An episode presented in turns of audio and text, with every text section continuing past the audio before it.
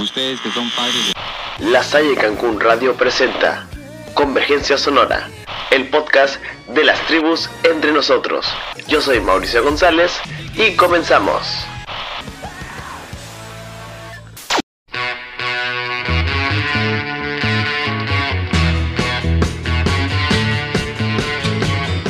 Les mando un saludo a toda la gente que nos está escuchando.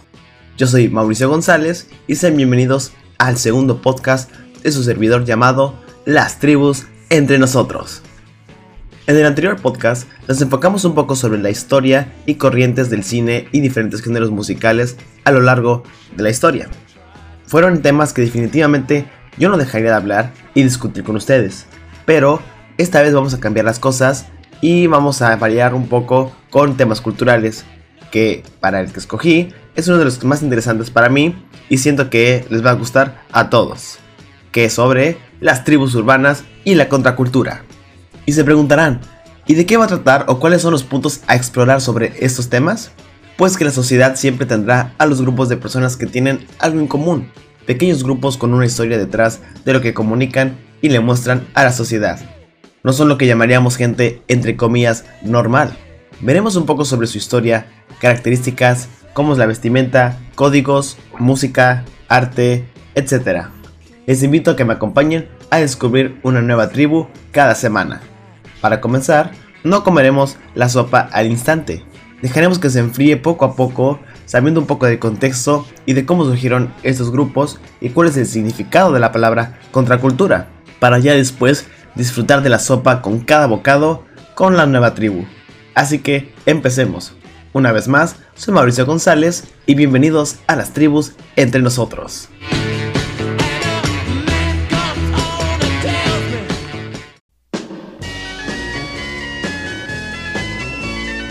Hay que situarnos un poco en la época en la que nace esta contracultura. Por cierto, la palabra la pone de moda Theodore Rosak cuando escribe su libro Nacimiento de la Contracultura en el año de 1968. Ahí analiza muy bien las causas y las consecuencias. No tenemos que olvidar que estamos metidos en la guerra de Vietnam y por lo tanto surge todo el movimiento de protesta, de inconformismo, de disidencia y eso es con un poco de las pautas de esa contracultura que luego tiene distintos matices y que imagino iremos desarrollando.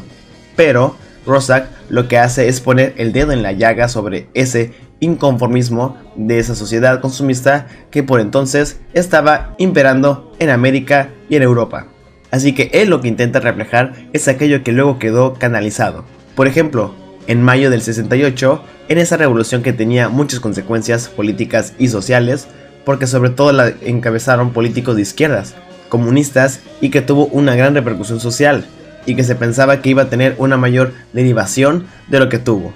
Pero en ese marco, en los años 60, es cuando surge esa contracultura que intenta revertir todos los valores imperantes de esa sociedad de consumo, de ese materialismo y de cantidad de cosas que luego se fue conformado con distintos movimientos sociales.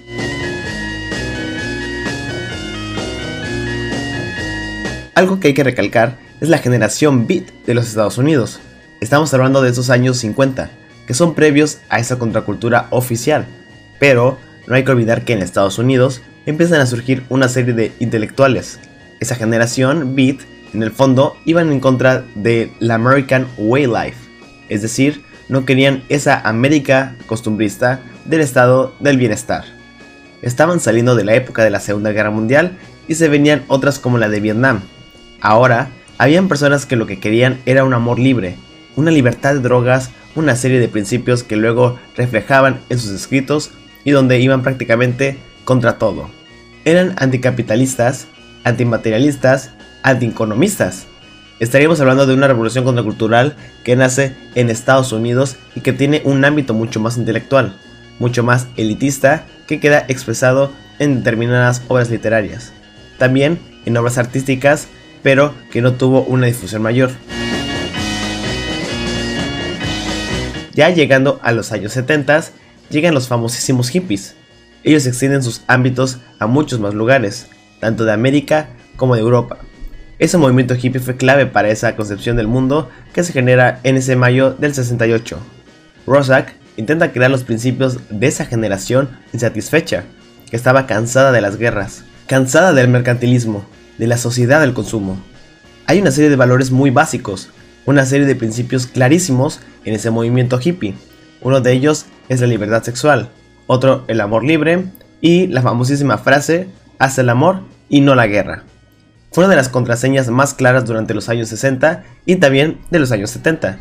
La otra era la permisividad de la homosexualidad y de la bisexualidad.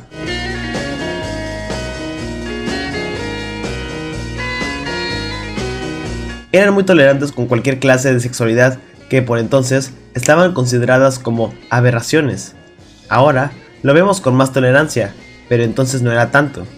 También es ecologismo, es decir, hacían gala del vegetarianismo, de vivir en grupo, de salirse del sistema establecido, hicieron gala tanto de la vestimenta como de la música.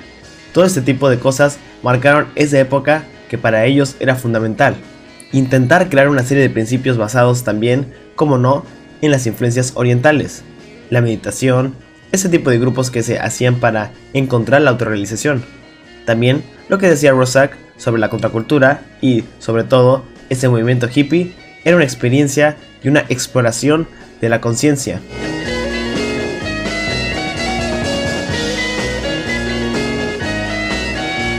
Está claro que una contracultura, que en el fondo es una manifestación de la cultura, si se quiere manifestar, se quiere darse a conocer.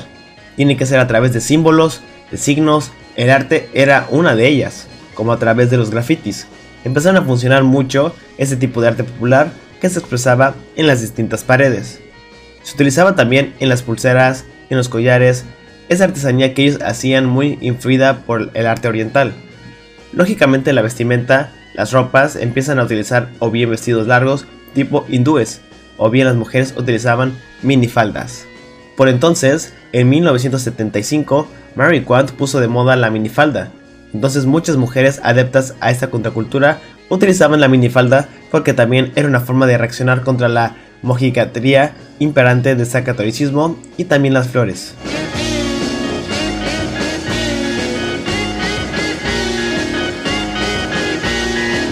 La música fue clave.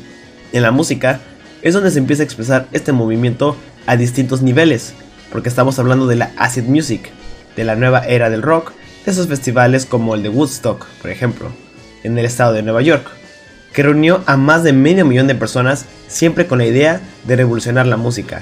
Y además funcionó perfectamente porque a través de la música y de los demás que estábamos hablando, unió a la gente, los unió de una tendencia universal, en una tendencia holística y lúdica, pero siempre influida bajo los principios que te acabo de comentar. La música de esta contracultura no sería la misma sin esas ideas, como de Janis Joplin, Jimi Hendrix, por supuesto los Beatles o The Doors.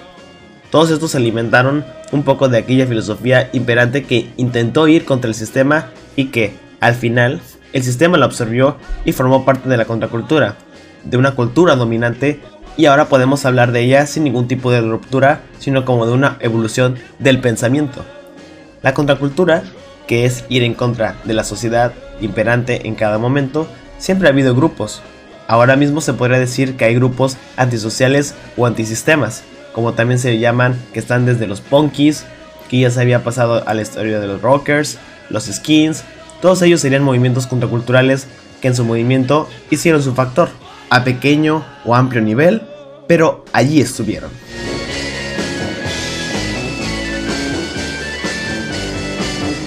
Espero que ahora, ya teniendo en contexto sobre cómo se crearon o cómo empezaron más bien las contraculturas, ya será más fácil identificar o saber un poco más sobre este tipo de grupos. Más adelante vamos a ver un poco más sobre los hippies y algunas curiosidades sobre ellos. Espero les haya gustado y pues nos vemos en el siguiente episodio. Hasta la próxima.